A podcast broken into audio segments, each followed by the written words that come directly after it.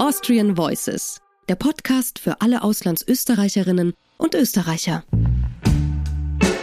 Liebe Hörerinnen und Hörer, herzlich willkommen bei Austrian Voices. Mein Name ist Klaus Kitzmüller. Vorweg eine kleine Programmänderung. Aus Aktualitäts- und Verfügbarkeitsgründen hören Sie heute eine neue Folge mit dem Auslandsösterreicher des Jahres, Christoph Lieben-Seuter, dem Generalintendanten der Elbphilharmonie in Hamburg. Er wurde, wie auch hier schon kürzlich berichtet, im September vom Auslandsösterreicher Weltbund mit dieser Auszeichnung geehrt. Einen kurzen Überblick über seinen Werdegang gibt Ihnen jetzt vorweg meine Kollegin Sabrina Gander. Christoph Lieben-Seuter ist seit 1. September 2007 Generalintendant von Elbphilharmonie und Leishalle in Hamburg. 1964 in Wien geboren, war er nach seinem Abitur einige Jahre in der Computerindustrie tätig. 1988 wurde er von Alexander Pereira als Direktionsassistent an das Wiener Konzerthaus engagiert, wo er ab 1991 als Betriebsdirektor tätig war. 1993 folgte er Pereira, der die Intendanz des Opernhauses Zürich übernahm, als dessen Referent in die Schweiz. 1996 wurde Liebenseuter zurück nach Wien berufen, um als Generalsekretär die Leitung der Wiener Konzerthausgesellschaft sowie des Festivals Wien Modern zu übernehmen. Elf Jahre lang verantwortete Liebenseuter dort über 400 Veranstaltungen pro Saison, wobei es ihm gelang, das Wiener Konzerthaus nachhaltig als einen der wichtigsten internationalen Klassikveranstalter zu profilieren. Nahezu zehn Jahre nach seinem Amtsantritt in Hamburg konnte Liebenseuter am 11. Januar 2017 die Eröffnung der Elbphilharmonie feiern, die ursprünglich für 2010 vorgesehen war. Die Wartezeit nutzte er in vielfacher Hinsicht.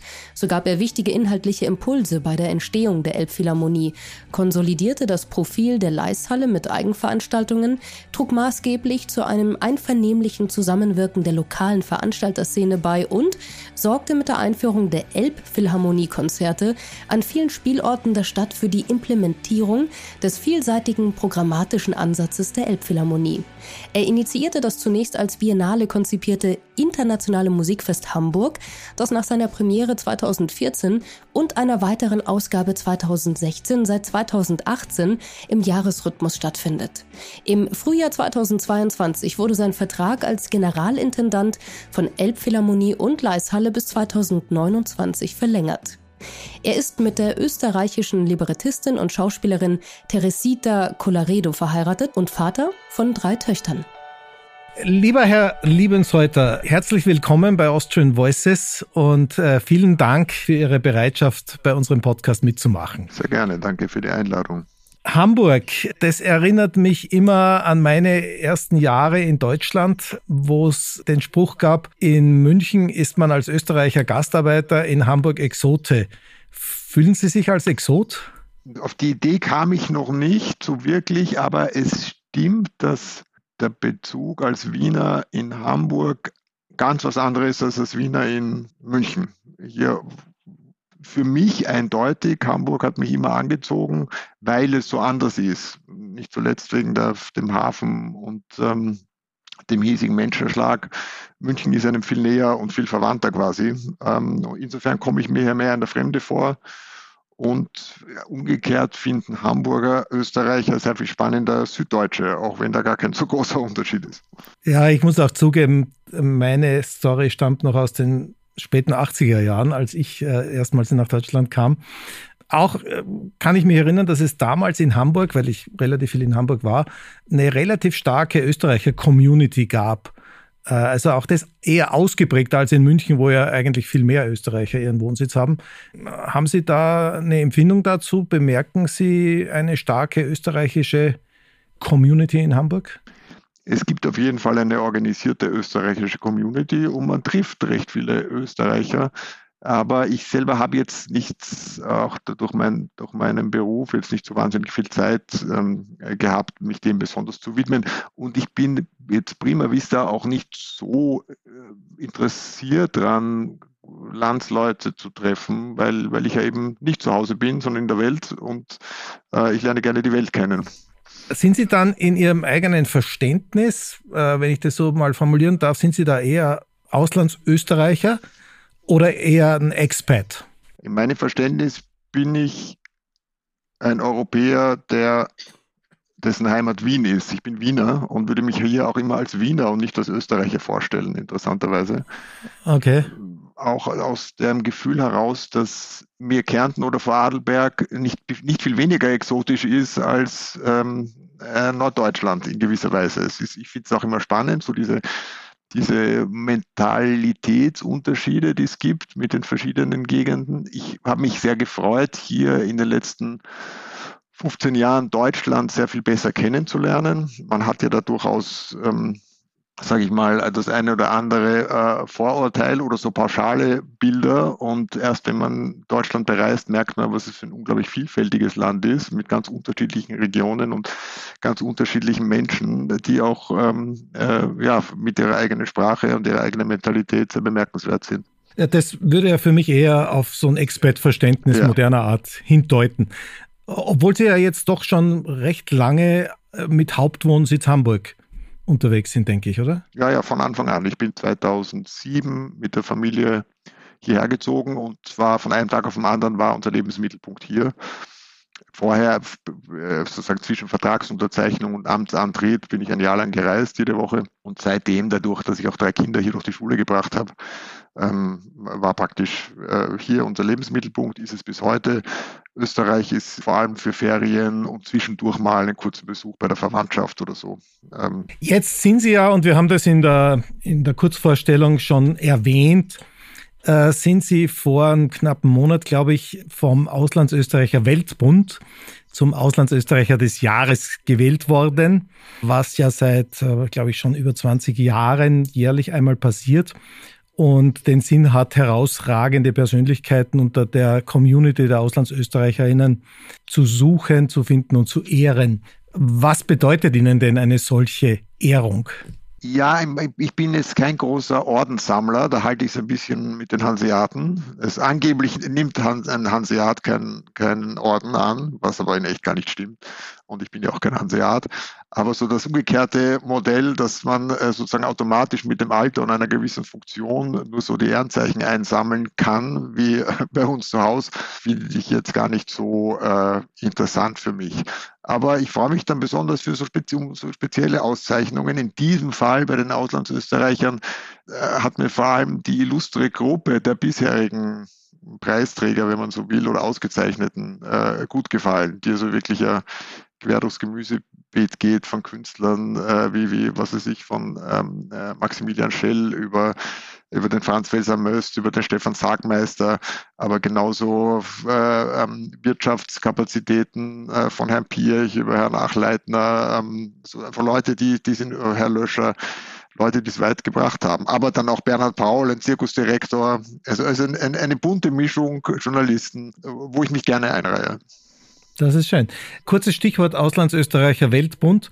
Der vertritt ja in allererster Linie die Österreicher Vereine und Clubs in aller Welt, äh, bis zu einem gewissen Grad auch äh, Einzelmitglieder. Aber in erster Linie eben diese Clubs. Denken Sie, dass das für die Zukunft äh, ein Modell ist, äh, das noch tragfähig bleibt, um Auslandsösterreicherinnen, von denen es ja knapp 600.000 gibt mit festem Wohnsitz im Ausland, weiterhin zu connecten, zu verbinden, eine, eine Verbindung zu erhalten?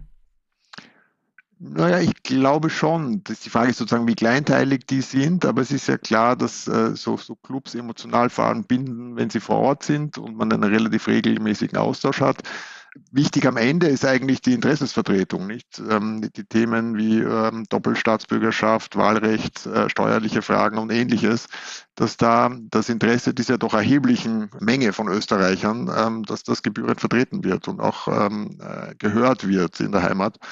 Daher halte ich jetzt diese Organisation äh, generell für sehr vernünftig. Wie viel Vereinsmeierei man selber gerne hat, das ist, glaube ich, von Mensch zu Mensch unterschiedlich. Ich eher ein bisschen weniger. Ähm, ich, mir fällt schon schwer, meine rotarischen Pflichten rechtzeitig regelmäßig nachzukommen. Äh, es gibt aber in Hamburg zehn wichtige Business Clubs, ähm, die sich alle freuen, wenn man vorbeisieht. Ähm, aber ich frage mich dann immer, wie die Leute zu ihrem Arbeit kommen, wenn sie alle diese Verpflichtungen nachgehen den ganzen Tag. Diese Österreicher Clubs, zumindest viele von ihnen, betrachten es ja auch als ihre Aufgabe, österreichisches Kulturgut in die Welt äh, zu bringen und zu verbreiten, äh, sei es äh, Wiener Bälle, Musik oder anderes. Ist das noch ein Weg, wie man das schafft, oder ist es nicht gerade effizienter, mehr österreichische Kulturschaffende wie auch ähm, Kulturmanagement ins Ausland zu exportieren? Also Österreich ist in der Kultur ja immer noch äh, eine Großmacht, selbstverständlich natürlich in der klassischen Musik im Speziellen. Und durch das Neujahrskonzert ist, muss man also Walzer und Bälle jetzt nicht unglaublich fördern, glaube ich, sondern das ist etwas, was sehr gerne genommen wird und auf der ganzen Welt in der einen oder anderen Form auch kommerziell ähm, verwertet wird.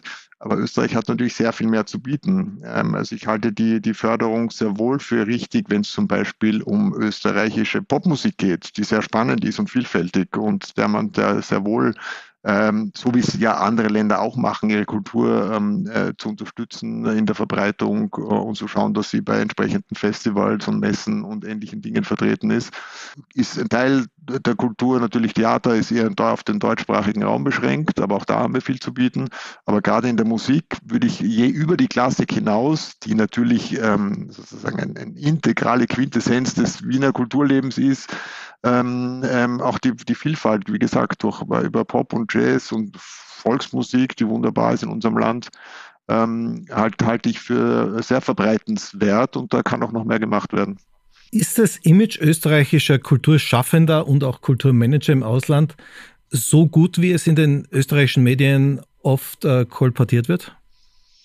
Bin ich vielleicht voreingenommen, aber ich würde sagen, ja, durchaus. Also mein, mein Erlebnis als Österreicher im Ausland ist überhaupt nur positiv. Also ich kann mich jetzt wirklich schon lange nicht mehr erinnern, irgendwie ein, ein, ein Gefühl einer, wie soll ich sagen, ein, oder eine abfällige Bemerkung erfahren zu haben. Vielleicht so vor 20 Jahren gab es noch den einen oder anderen, für den die Österreicher so ein bisschen die lustigen Leute aus den Bergen waren, nicht ganz ernst zu nehmen. Aber das, das hat sich sehr geändert. Ähm, speziell in Deutschland ist Österreich total gefragt. Österreichisches Essen super beliebt. Grüne Veltliner gibt es in jedem gefragten äh, Restaurant. Ähm, äh, die einen fahren Skifahren, die anderen lieben Wien.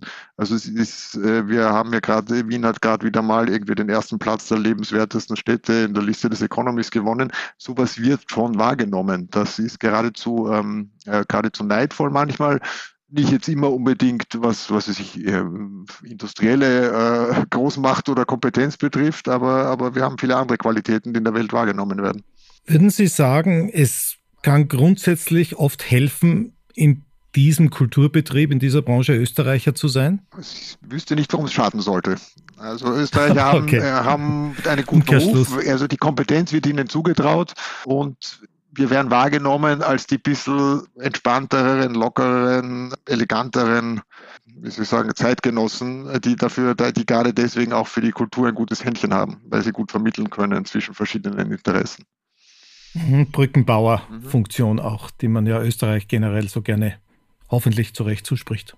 Also es ist gerade, deswegen sage ich immer, ich bin Wiener, weil, weil das, das ist eindeutig unsere Genetik. Wien als, als Melting Pot ist eine Geschichte, die halt, wo halt noch aus der K&K-Zeit die Menschen aus allen Himmelsrichtungen nach Wien gekommen sind und alle haben quasi ihre Mentalität mitgebracht. Und ich, ich fühle mich nach wie vor wie soll ich sagen, am Flughafen von Kiew ein bisschen mehr zu Hause als am Flughafen von Frankfurt. Einfach weil die Leute mehr so ausschauen wie in meiner Heimatstadt Wien. Äh, und, und da so mitten in Europa zu sein und gleichzeitig für die Nordländer schon etwas sehr Südländisches zu haben und für die Südländer schon etwas vernünftig Nordländischeres. Das ist eine ganz gute Mischung. Wenn Sie jetzt äh, ganz unbedarft jemand fragt, äh, wo kommen Sie her, sagen Sie dann eher aus Österreich oder gleich aus Wien? Sage ich immer Wien. Okay. Jetzt sind Sie aber ja, wie Sie vorhin gesagt haben, schon seit. Und zwar nicht aus Stolz, sondern weil, weil einfach aus, weil, weil es die konziseste Beschreibung ist. Okay. Jetzt sind Sie seit 2007 mehr oder weniger fest in Hamburg und damit im Normalfall ja schon quasi eingemeindet. Sie haben aber vorhin schon gesagt, Sie fühlen sich bis heute viel eher als Europabürger oder ähm, ja, als, als internationaler Mensch.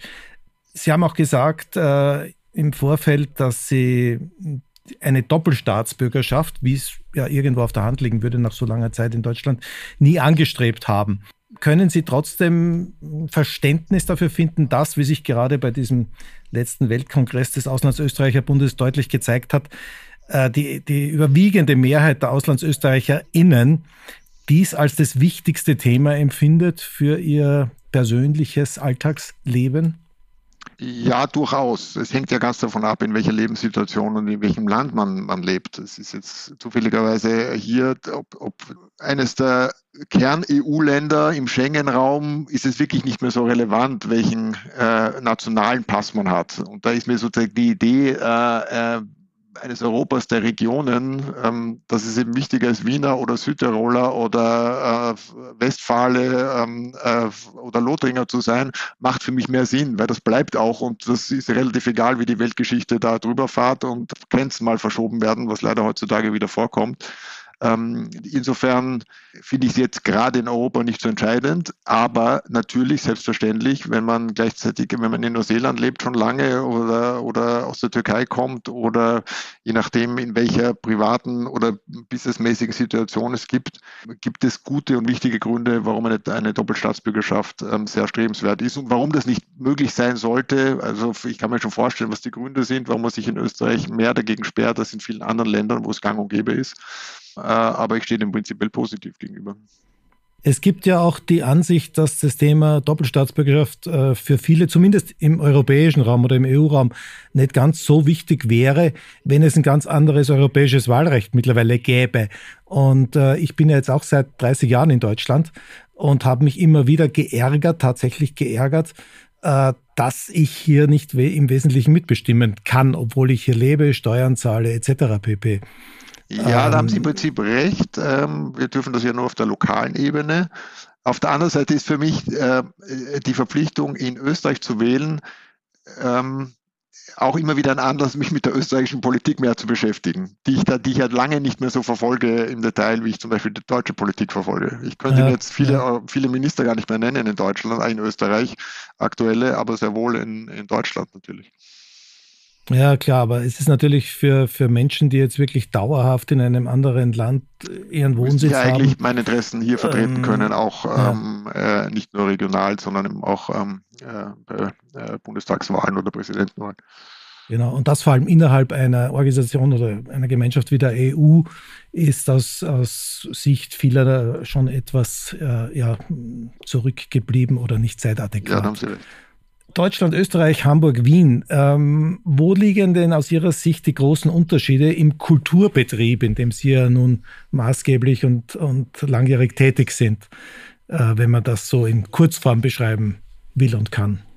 Die sind, glaube ich, auch nicht so groß. Und auch da würde ich jetzt weniger über die nationalen Grenzen blicken als über die äh, Kulturräume. Ich glaube, dass du eher einen Unterschied zwischen den südländisch-katholisch geprägten Regionen, auch in Deutschland, und, und dem norddeutschen protestantischen Raum mehr empfindest als, äh, als jetzt zwischen Wien und München oder so kann ich gar nicht so, ich habe das nicht mehr, mir äh, systematisch überlegt, aber diese Selbstverständlichkeit jetzt gerade von Hochkultur, die nach wie vor in Wien zum Beispiel herrscht, dass das einfach etwas ist, was, was Teil, äh, was wünschenswert ist, was von der Gesellschaft äh, unterhalten ist, wo viele Leute ähm, regelmäßig hingehen und selbst die, die nicht hingehen, sagen, selbstverständlich gibt es eine Staatsoper und dass sie sehr viel Geld kostet, wird in Österreich äh, kaum je, außer von so populistischeren Parteien vielleicht gelegentlich, kaum je in Frage gestellt, während in anderen Ländern das ganz vehement diskutiert wird. Wie kann es sein, dass so wenig Leute so, so, so unterstützt werden und die öffentliche Hand, keine Ahnung, Oper, Staatstheater, Orchester etc. Äh, so ausgiebig fördert. Ähm, hier im Norden hat das insofern eine andere Konnotation als Kultur immer noch, wie soll ich sagen, gewünscht und gern genommen wird, aber ein bisschen erst dann, wenn, wenn der Rest erledigt ist. Wenn, wenn man sozusagen seine Geschäfte gut erledigt ist, ähm, dann zum Feierabend, dann kann man sich dann auch nochmal was gönnen. Aber es ist, es ist weniger quintessentiell notwendig zum Lebensgefühl. Vielleicht auch ein, ein Vorurteil, aber so kommt es mir vor. Ähm, gleichzeitig haben wir gerade bewiesen, ähm, wie man auch aus Hamburg eine, eine Musikstadt mit einem ähnlichen Lebensgefühl wie in Wien machen kann, wenn, wenn, wenn nur genug Angebot ist und wenn da genug Aufregung ist und wenn alle Leute das Gefühl bekommen, das ist aber wirklich spannend, da jetzt ins Konzert zu gehen. Thema Effizienz, Professionalität, äh, ist es in dem Bereich, in dem Sie tätig sind, also Hochkultur im weiteren Sinne, ist es sehr vergleichbar oder gibt es da Unterschiede? Jetzt gerade Österreich, Deutschland oder auch Österreich, Deutschland, Schweiz, wo Sie ja auch tätig waren? Da würde ich sagen, gibt es gewisse Unterschiede. Ähm, Management, Effizienz, Förderungen, öffentliche Unterstützung, private Unterstützung ist alles relativ vergleichbar. Äh, es gibt Gegenden, da tut sich die Kultur schwerer, schwerer weil, weil, die, ähm, weil die Haushalte ähm, mehr unter Druck sind und es gibt andere Gegenden, da ist das leichter das, das ist so gar nicht wirklich entscheidend. Was mir mehr auffällt, ist die Liebe zu ausführlichster Verwaltung und Einhaltung aller möglichen existenten und vielleicht noch gar nicht existenten Regeln. Die ist hier sehr ausgeprägt. Das äh, mache ich mich manchmal lustig drüber, weil das so, so eine Art Verschiebung ist. Ich habe das Gefühl, hier gibt es viele Menschen, die deren höchste Bürgerpflicht ist es, erstmal sich an alle Regeln zu erhalten, noch bevor sie überlegen, äh, wozu die Regel eigentlich da ist. Da sind wir Österreicher ein bisschen lockerer und äh, nehmen Regeln natürlich schon auch ernst. Aber wenn wir merken, sie sind für nichts oder jetzt wirklich überhaupt nicht notwendig, dann können wir uns schon mal darüber hinwegsetzen. Größere Pragmatik in ja, Österreich? Durchaus. Ja, äh, in anderen Bereichen ja durchaus auch äh, zu erleben. Ich äh, muss jetzt, weil es mir gerade einfällt, mal kurz nach einem anderen sagen wir, Bereich der, der Kultur fragen, weil da sehe ich zumindest aus Sicht von München, ich lebe nun 30 Jahre im Raum München, aber auch Hamburg oder bis zu einem gewissen Grad Berlin, schon Unterschiede zu Österreich, insbesondere zu Wien. Das ist eher im Bereich der, wie sagt man, Kleinkultur oder der, äh, der kleinen Bühnen, der, der, ähm, ich finde, da hat Wien eine unheimliche Vielfalt bis heute, die man hier tendenziell nicht so sehr findet. Deckt sich der Eindruck mit Ihren Erfahrungen? Ja, ich glaube, das ist auch eher von Fall zu Fall zu vergleichen. Wien ist halt eine wirkliche Metropole und ähm, Hauptstadt und daher vielleicht auch mehr mit Berlin zu vergleichen als mit München, was die Vielfalt der Möglichkeiten betrifft. Und sicherlich ist Hamburg, das gleich groß ist wie Wien, äh, am Ende des Tages keine Hauptstadt. Und das merkt man dann schon auch. Ähm, Hamburg hat sicher per überdurchschnittlich und viel profitiert im, während dem Eisernen Vorhang, wo aus politischen Gründen so manches Geschäft und so manche Künstler und so manche Menschen doch lieber hier sich angesiedelt haben, als nach Berlin ähm, äh, gegangen sind, wo auch die Mittel nicht so zur Verfügung standen. Und seitdem der Eiserne Vorhang gefallen ist, ähm, merkt man eindeutig den Zug nach Berlin. Und es ist zum Beispiel in meinem Feld unglaublich, egal ob das jetzt in der Klassik ist oder auch oder in der Popmusik oder in der Kunst, wer, und zwar aus weltweit, wie viele wichtige Künstler aus jedem Bereich und egal ob die aus USA kommen oder aus Israel kommen, eigentlich oder aus England kommen, jetzt in Berlin ansässig sind, weil, weil es halt ähm, dann so ein Melting Pot wird und weil es die Möglichkeiten gibt und weil es sich quasi sich so langsam als europäische Hauptstadt herausarbeitet. Ähm, insofern sind das Dinge, die sich auch immer wieder verschieben. Unterschiede haben wir jetzt kurz äh, besprochen im Kulturbetrieb. Wie schaut es mit dem Alltagsleben aus? Wo empfinden Sie da die größten Unterschiede in einem Leben in Wien respektive Hamburg? Also für mich ist da gar kein großer Unterschied. Äh, althergebracht ähm, ist natürlich eine, äh, die Gesellschaft hier etwas konformistischer, bisschen gewesen. In Wien war immer mehr Leben und Leben lassen. Es war also die Frage, was du persönlich für eine Situation hast und wie erfolgreich du bist nicht so wahnsinnig entscheidend. Du konntest immer noch oder kannst immer noch ein Teil der Gesellschaft sein und ob, obwohl du, äh, sage ich mal, dann das Kaffeehaus dein Wohnzimmer ist und du kaum einen vernünftigen Ort hast zu wohnen und wahrscheinlich sehr wenig verdienst, kannst du trotzdem sehr angesehen sein. Das ist ähm, äh, hier ein bisschen weniger möglich. Ähm, das fällt mir so ein Vergleich ein. Ansonsten ist der Menschenschlag ein anderer hier, weil halt auch nordisch, etwas zurückhaltender, fällt nicht mit der Tür ins Haus.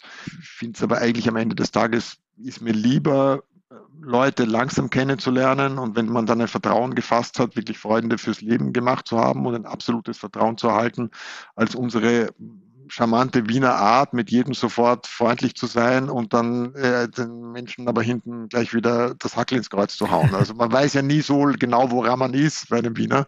Das ist hier im Norden einfacher. Okay, jetzt darf ich Sie noch fragen, so als, als doch deklarierter Weltenbürger, wie sehen Sie denn aktuell das Image Österreichs im Ausland, nicht nur in Deutschland? Sie kommen ja auch äh, sonst weit herum. Äh, wie würden Sie das aus, aus Ihrer subjektiven Sicht beschreiben? Das kann man schwer vereinheitlichen. Da, wo ich mich herumtreibe und speziell in der Kultur, meistens sehr positiv gesehen. Wenn es dann um, um, um Fragen der Politik, der Wirtschaft geht, äh, dann ist ein bisschen die Frage, wie sehr sich dein Gegenüber auskennt.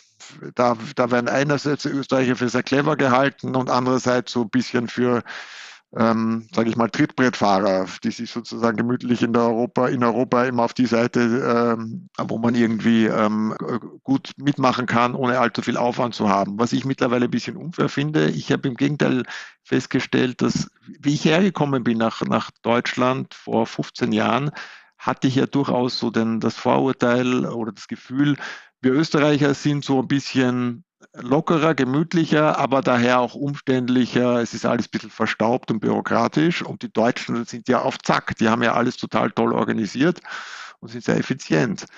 Bei Lichtbesehen war es aber gar nicht so, sondern es war eben von damals zum Beispiel das E-Government in Wien viel weiterentwickelt als hier in Hamburg. Noch heute habe ich viel mehr Amtswege zu machen in Hamburg, als ich vor 15 Jahren in Wien machen musste. Äh, und das hat sich ja noch unglaublich weiterentwickelt. Also es, es, es gibt Wien, ich, im Großen und Ganzen Österreich oder speziell Wien, kann ich mehr beurteilen, sehr gut regiert und entwickelt sich auch weiter als Staat ganz toll. Und ähm, da ist sozusagen die Pragmatik manchmal eben auch ein Vorteil, weil man relativ schnell Dinge entwickelt und sich nicht in jahrzehntelangen Prozessen ähm, äh, verfängt, die weiß nicht wie viele Genehmigungen und, und rechtliche Schritte und ähnliches notwendig machen. Mhm. Gehen wir noch einmal ganz kurz zurück zum Kulturbetrieb. In vielen Bereichen, vor allem in der Wirtschaft, äh, gibt es ja heute aktuell eine sehr hohe Anzahl an Österreichern in Top-Positionen. Ist es in der Kultur auch so? Und wie ist es umgekehrt? In manchen Bereichen aber, wie zum Beispiel in der Wissenschaft, wird ja aktuell umgekehrt Österreich äh, von deutschen Fachkräften fast überschwemmt. Wie sehen Sie das im, im Kulturbetrieb? recht viele Österreicher, die sehr erfolgreich als Manager sind im Ausland. Ähm, und das ist nicht nur in der Kultur so, das war auch in der Gastronomie so, im Tourismus, ähm, nämlich weltweit. Ich hüte mich trotzdem davor, da so wirklich das pauschal zu beurteilen. Man müsste sich das ja mal Statistik, statistisch anschauen. Und es gibt viele Deutsche in Österreich, nicht zuletzt auch sehr viele deutsche Studenten. Also nicht nur ist, ist ähm, Österreich sehr hoch angesehen, es ist auch eine gute Möglichkeit, den deutschen Numerus Clausus zu umgehen. Das zum Beispiel für die, für die äh, Freunde meiner Kinder geradezu Pflicht. Ich glaube, drei Viertel von denen studieren gerade in Wien oder in Österreich. Ganz klar, dass äh, das kleine Land leichter jetzt überschwemmt wird von Arbeitern, Studenten, äh, Menschen aus dem größeren, im ähnlichen Kulturkreis. Ich habe damit nicht das geringste Problem. Ich sehe aber eher umgekehrt und erfahre das häufig, dass Österreicher in Deutschland so gut wie immer sehr gut ankommen und Deutsche in Österreich, äh, auch wieder speziell in Wien, äh, es gar nicht leicht haben. Also das hab, erzählen mir dann immer so beim, beim Abendessen nach dem ersten Glas die Familie oder die Frau des äh, Botschafters oder der, eines Konzernchefs oder ähm, eines Start-up ähm, Menschen, die die Welt gesehen haben, die umgekommen sind und sagen dir dann oft, überall war es schön, äh, wo wir waren, aber am härtesten war es in Wien, weil nirgendwo wurden wir so, äh, so schlecht behandelt oder so unfreundlich behandelt. Das höre ich nicht gerne, weil ähm, man kann stolz sein auf seine Heimat, man kann stolz sein auf seine Region, aber, da, aber in, äh, immer auf Augenhöhe und, und man kann stolz sein auf seine Eigenheiten. Äh, man muss auch die der anderen wahrnehmen. Und äh, ich glaube, dass da keine große Gefahr ist, dass wir Österreicher unsere Stärken verlieren, nur äh, weil mehr Menschen zu uns kommen. Im Gegenteil, das, das belebt das Geschäft. Ja, das ist ja interessant, weil ich habe da äh, mir ein Zitat notiert von Ihnen aus einem anderen Podcast, wo Sie erwähnt haben, äh, dass Sie Hamburg gerade in den Anfangszeiten auch als sehr unnahbar empfunden haben. Also gut, bekannt, äh, nordische Distanziertheit bis zu einem gewissen Grad. Das, was Sie gerade gesagt haben, macht ja Wien unnahbar unter Anführungszeichen. Ja, aber die Leute kommen trotzdem, weil es so schön ist dort. Nein, das haben ich, ich habe auch persönlich das Unnahbare in Hamburg, das, das war ja ein ganz großer, oder ist bis heute ein großes Vorurteil, das man hat, oder Urteil. Wir persönlich, meine Familie und ich, haben das eigentlich nie erfahren. Wir wurden in offenen Armen empfangen.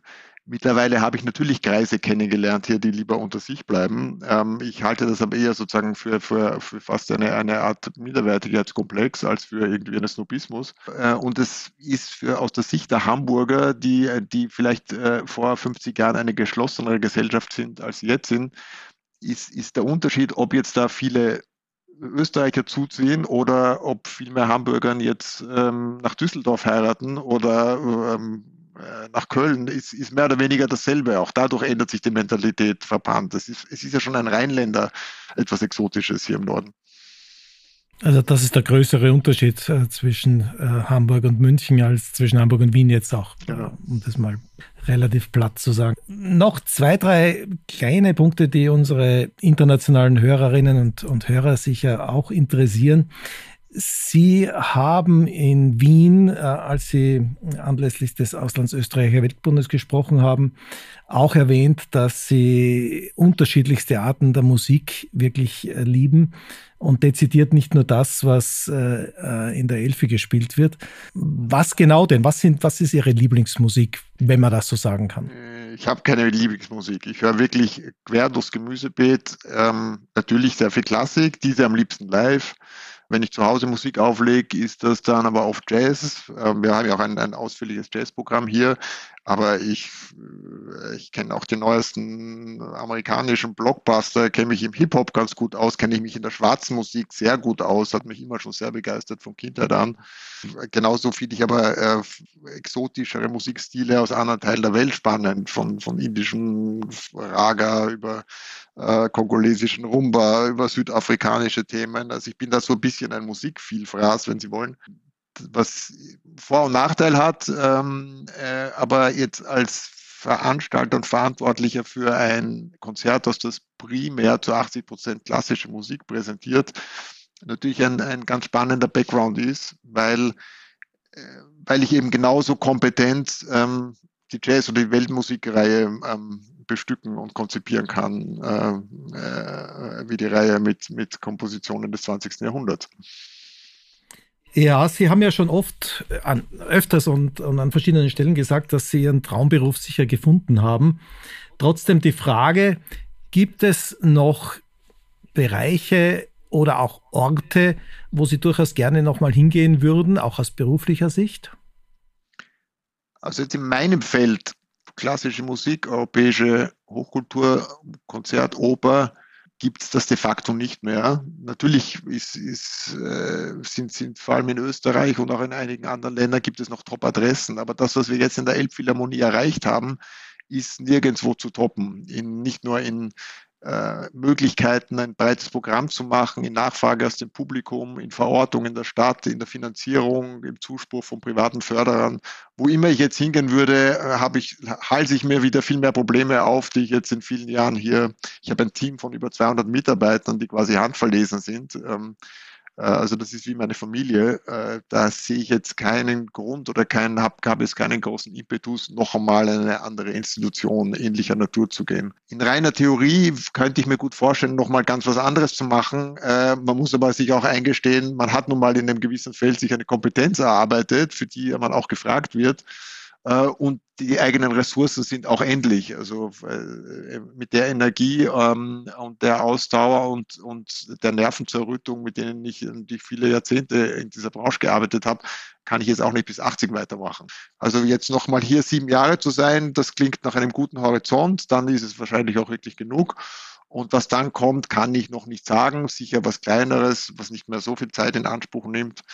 Ähm, aber wenn sich das vom Feld her ein bisschen verlagert, gerne in ein bisschen gesellschaftlicheren, nachhaltigeren, sozialeren, ähnlichen Umfeld, ähm, dann wäre ich da sicher sehr offen. Aber ich habe da noch keine konkrete Vorstellung. Dann probiere ich es nochmal äh, total abstrakt. Wenn es jetzt die Elbphilharmonie nicht gäbe und äh, Sie hätten die Auswahl, nehmen wir jetzt nur mal äh, Orte. Was würde Sie am meisten reizen? Welche Stadt dieser Welt, äh, welche kulturelle Institution? Also Stadt, fast jede. Ich hätte sehr gerne eine Aufgabe, die mich noch in der Welt weiter rumbringt, ohne unbedingt Tourist zu sein. Ähm, also ich, das, ich, ich bin sehr, sehr gern in anderen Kulturkreisen und habe dort was zu tun, weil das die Art und Weise ist, wie man auch Länder am besten versteht. Gerne würde ich nochmal Diplomat werden, das habe ich, wird mich nur niemand nehmen, um Monate wo auch immer zu verbringen. Das kann wirklich, das kann in Afrika sein, das kann in Südamerika sein, das kann überall sein. Dort sind aber nicht die Institutionen zu Hause, äh, die ich äh, führen kann, für die ich kompetent bin.